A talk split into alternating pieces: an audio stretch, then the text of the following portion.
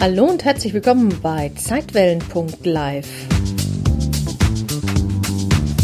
Der Podcast, der sich auf eine etwas andere Art mit dem Leben und dem Tod beschäftigt und dir dabei helfen möchte, deinen Stress besser zu bewältigen. Mein Name ist Janet Richter und los geht's.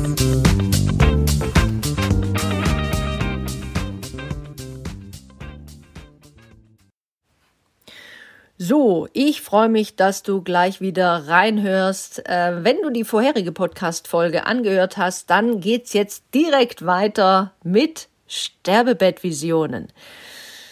Ich werde ja echt nicht müßig zu betonen, wie wertvoll und wichtig die spirituelle Komponente beim Sterben ist und wie gut wir alle daran täten, diese in unser Bewusstsein zu heben. Ja, da soll der Podcast auch ein bisschen Abhilfe schaffen und ich gebe mein Bestes, das ins Bewusstsein zu heben.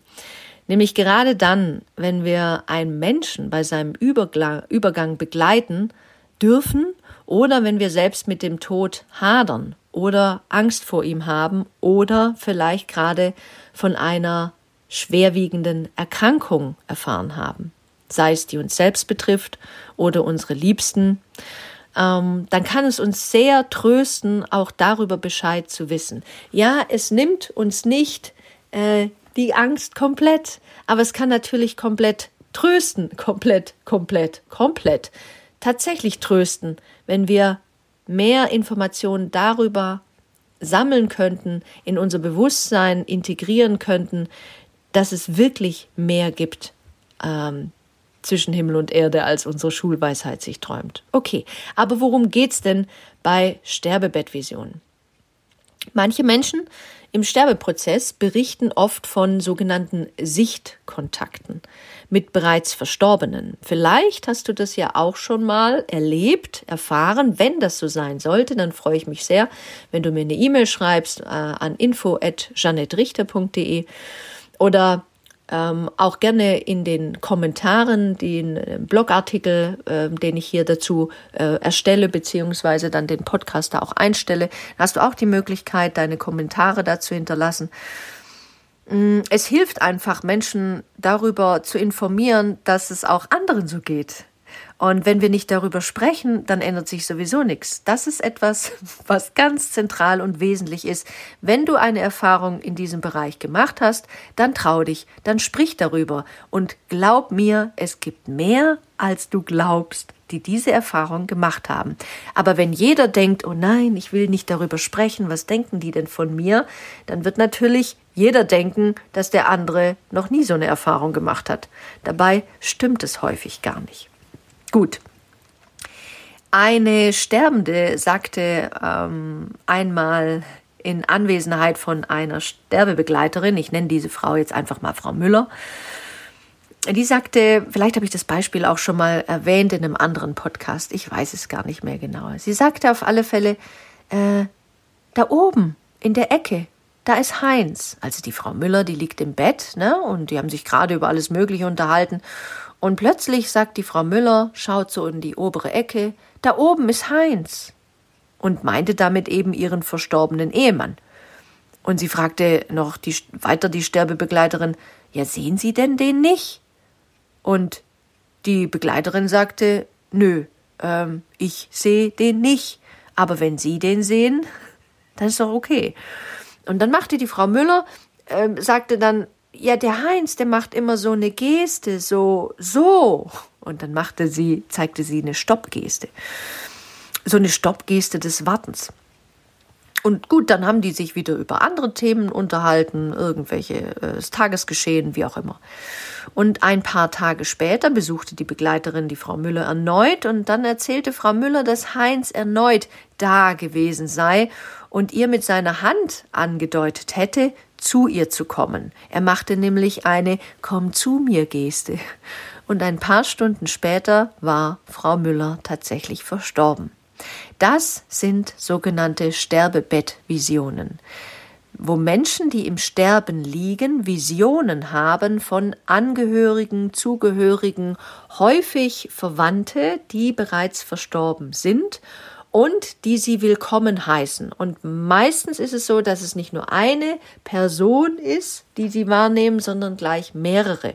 Und diese Personen werden meistens in, in der Blüte ihres Lebens wahrgenommen, äh, sehr erfreut, sehr freudig äh, und ähm, ja einfach abwartend, wartend, als würde man auf dem Bahngleis stehen und ein Zug würde kommen und die Menschen, die dort stehen, die warten ja und freuen sich dann auch drauf, wenn einer von den Gästen dann aussteigt aus dem Zug und dann wird sich begrüßt und umarmt und genau so ist es eben anscheinend auch. Nur ist es so, dass nicht jeder Sterbende das erlebt. Zumindest nicht in einem bewussten Zustand, wo er noch kommunizieren kann mit den Umherstehenden. Fakt ist aber wohl schon, dass unmittelbar nach dem Sterben äh, die Menschen abgeholt werden. Deswegen ist es auch wirklich wichtig für dich zu wissen, dass kein Mensch alleine stirbt. Selbst wenn du gerade das Zimmer verlassen hast, du kannst darauf vertrauen und wirklich darauf vertrauen, dass dieser Mensch nicht allein verstorben ist. Ganz im Gegenteil. Er wurde abgeholt im positivsten Sinne.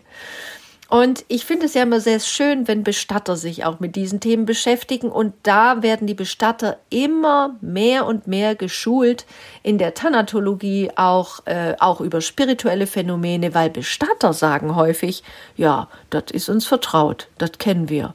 Ähm, da müssen wir ein bisschen aufpassen, mit wem wir darüber sprechen. Aber wenn eine ein, eine Trauernde zu mir kommt oder ein Trauernder, äh, dann hören wir öfters mal solche Phänomene.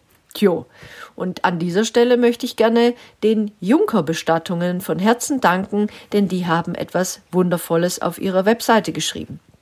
Und zwar Junker-Bestattungen schreibt, Sterbende müssen im Sterben Abschied nehmen von einer Welt, die ihnen vertraut war und ihnen Halt und Sicherheit gegeben hat. Sie müssen alles loslassen, was ihnen lieb und teuer war, zuletzt auch noch ihren Körper. Doch sie sehen auch eine neue Welt, eine andere, vor ihnen liegende Wirklichkeit, die viele von uns nicht wahrnehmen können.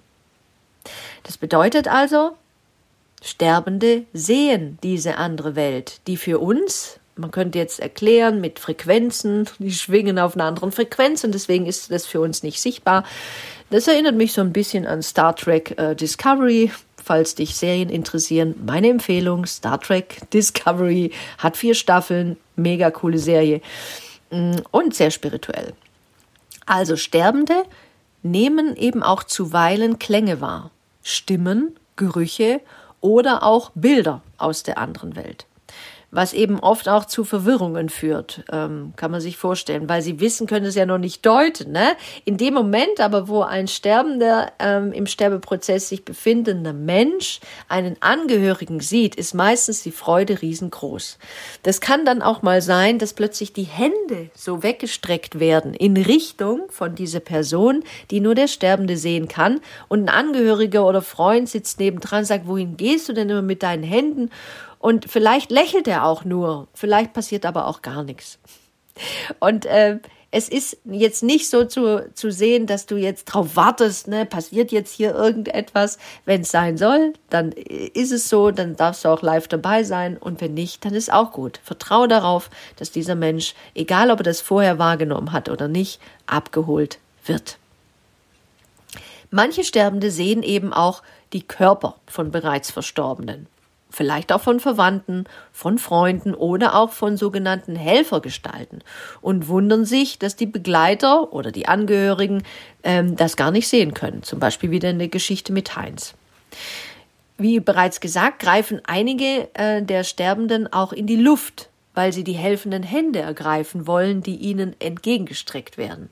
Oder sie sprechen auch mit längst verstorbenen Menschen, zu denen sie eben eine ganz besondere Beziehung hatten das hast du vielleicht auch schon mal, wenn du am Sterbebett eines Menschen gesessen hast, äh, mitbekommen, dass manchmal eben auch es zu folgenden äh, Phänomenen ähm, kommt, aber da werde ich dir gleich noch was dazu sagen. Also aber all das, was ich dir gerade erzählt habe, das führt beim Sterbenden zu, dazu, dass sie sich wirklich geborgen, behütet, beschützt und vor allem geliebt fühlen. Sie wissen, dass sie nicht alleine sind. Und sie sterben daher auch friedlich.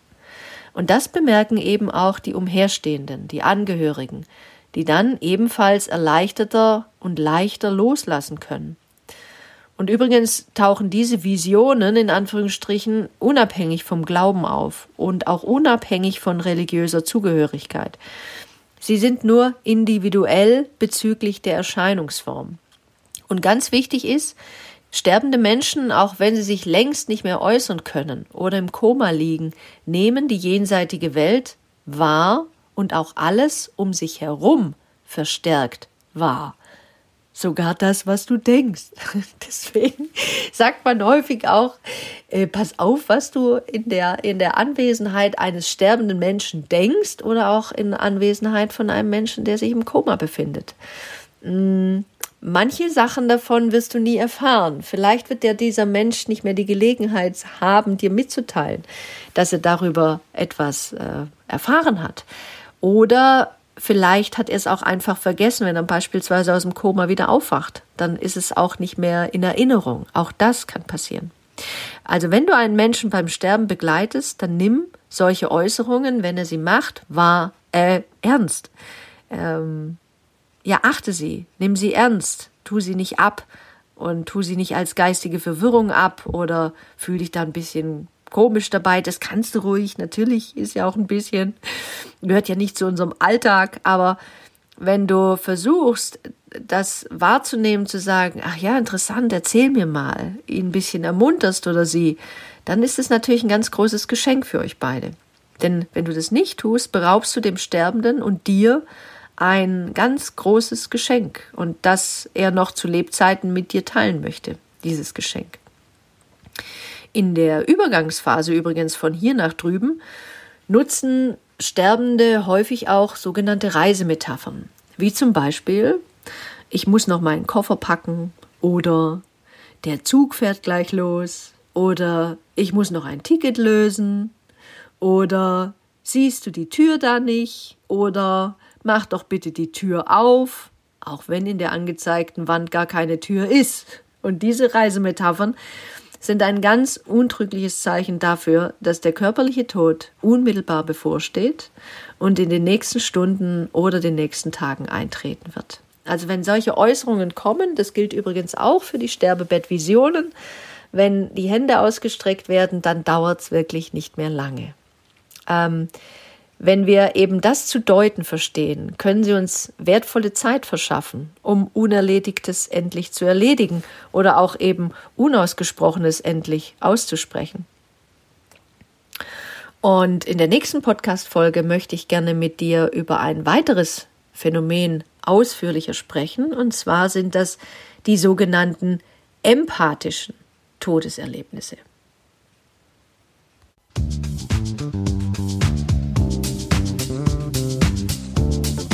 Vielen Dank fürs Zuhören und wenn dir diese Podcast-Folge gefallen hat, dann freue ich mich sehr über deine Bewertung auf iTunes.